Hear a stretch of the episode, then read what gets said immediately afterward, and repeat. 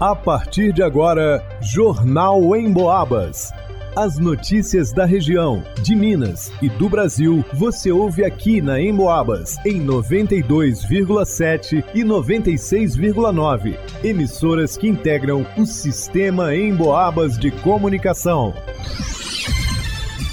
Alisson Reis. Postos de saúde de São João del Rei oferecem atendimento em horários especiais. Vanusa Rezende. A Atlético entra em campo neste sábado buscando classificação para as quartas da Série D. Marcelo Alvarenga. Sede do Esporte Clube Bonfim recebe almoço beneficente. Leonardo Duque. Distrito do Rio das Mortes recebe primeiro encontro automotivo Interclubes de Minas Gerais neste domingo.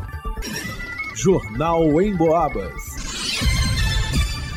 Durante esse mês de agosto e em setembro, um horário especial dos postos de saúde para atendimento ao público que trabalha durante o dia foi montado pela Secretaria de Saúde de São João del Rei.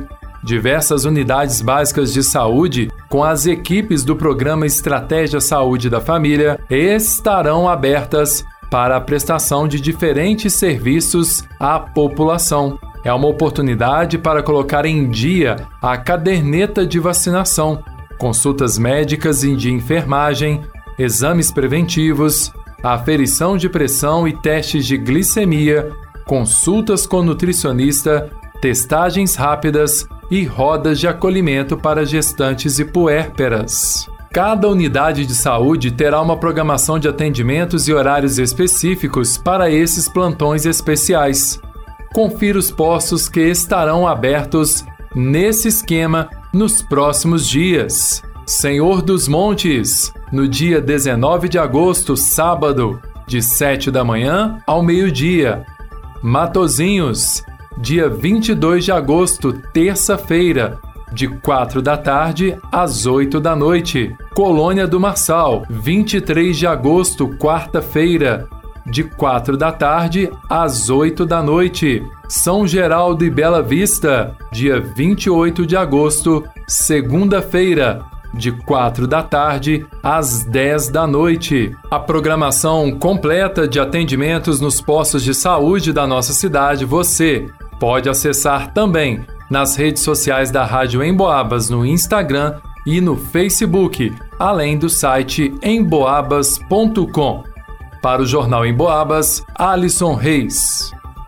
Neste sábado, dia 19 às 16 horas, o Atlético vai enfrentar o Camboriú de Santa Catarina no jogo de volta das oitavas de final da Série D do Brasileiro. No primeiro jogo, jogando fora, o Atlético perdeu por 1 a 0, com gol do atacante Carlinhos aos 44 do segundo tempo. Com o resultado, o time catarinense joga pelo empate para avançar na competição. Por outro lado, o Atlético precisa vencer por dois gols de diferença para ficar com a vaga.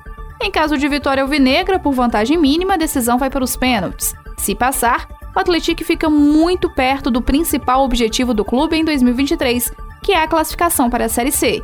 Para isso, precisa de avançar das quartas para a semi. Mas antes de pensar nas quartas, o clube comandado por Cicinho precisa primeiro traçar estratégias para avançar das oitavas. O Atlético decide em casa porque, de acordo com o regulamento, nas oitavas de final, as equipes com melhor campanha têm a vantagem de decidir a vaga com o apoio da torcida.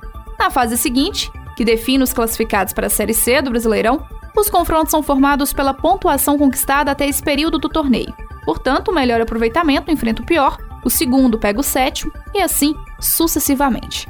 Para o Jornal em Boabas, vá no Usa Resende.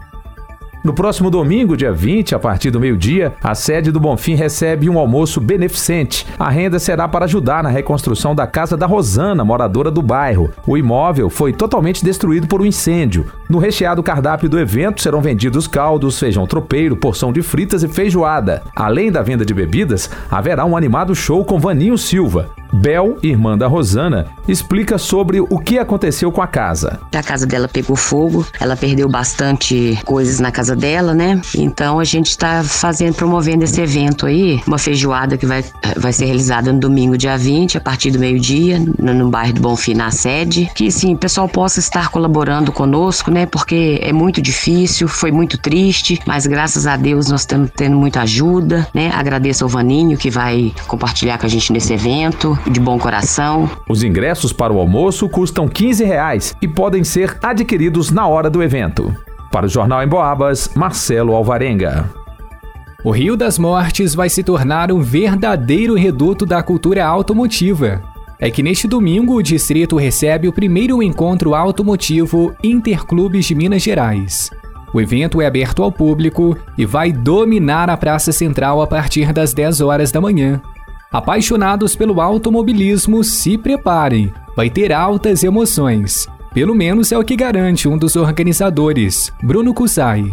O evento é, na verdade, um encontro, né? Das várias vertentes que a gente tem dentro do, da cultura automotiva, né?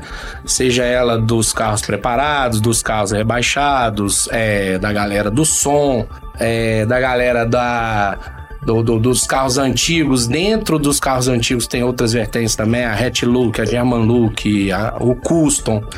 Só para se ter uma dimensão do encontro, a presença de mais de 100 veículos está confirmada, inclusive do cavalo mecânico de três carretas e um caminhão. O apoiador do evento, Rogério Bosco, diz que vai ser uma ótima oportunidade para apresentar o distrito a turistas e aos próprios moradores de São João Del Rei.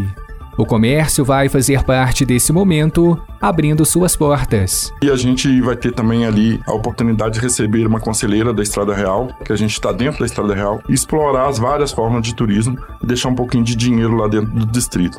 Então, a nossa ideia é que movimente ali, fomente o comércio, né? Quero aqui fazer até já um agradecimento aos comerciantes que entenderam essa proposta. Uhum. A gente vai fazer, vai arriscar mas vamos abrir o comércio, farmácia, supermercado, distribuidora de cerveja, pizzaria, restaurante, serviço de marmitex, lancheria. Os sons automotivos também vão abrilhantar o encontro, mas vale lembrar que é proibido ligar o som durante o evento. O espaço já vai ter um som mecânico ambiente. Para o Jornal em Boabas, Leonardo Duque.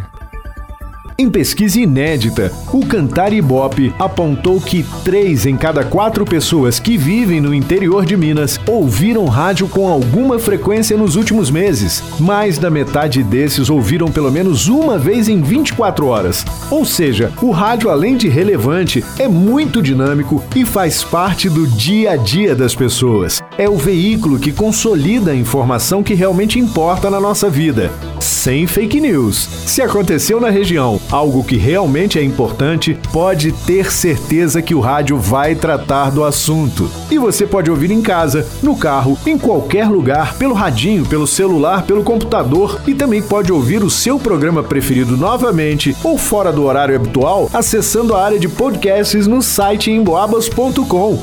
Vai lá!